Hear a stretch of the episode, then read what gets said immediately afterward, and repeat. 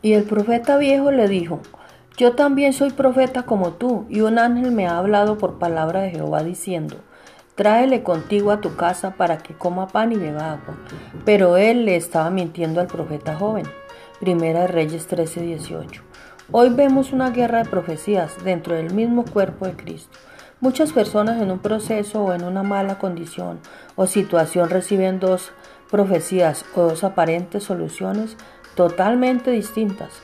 Además de la palabra, la experiencia y el conocimiento, el discernimiento y la percepción deben ser herramientas que debemos incluir en nuestra vida y se logran como resultado de una verdadera relación y santidad y alineamiento, renunciando a todo lo que no agrada al Señor y teniendo intimidad con Dios, con Jesús y con el Espíritu Santo.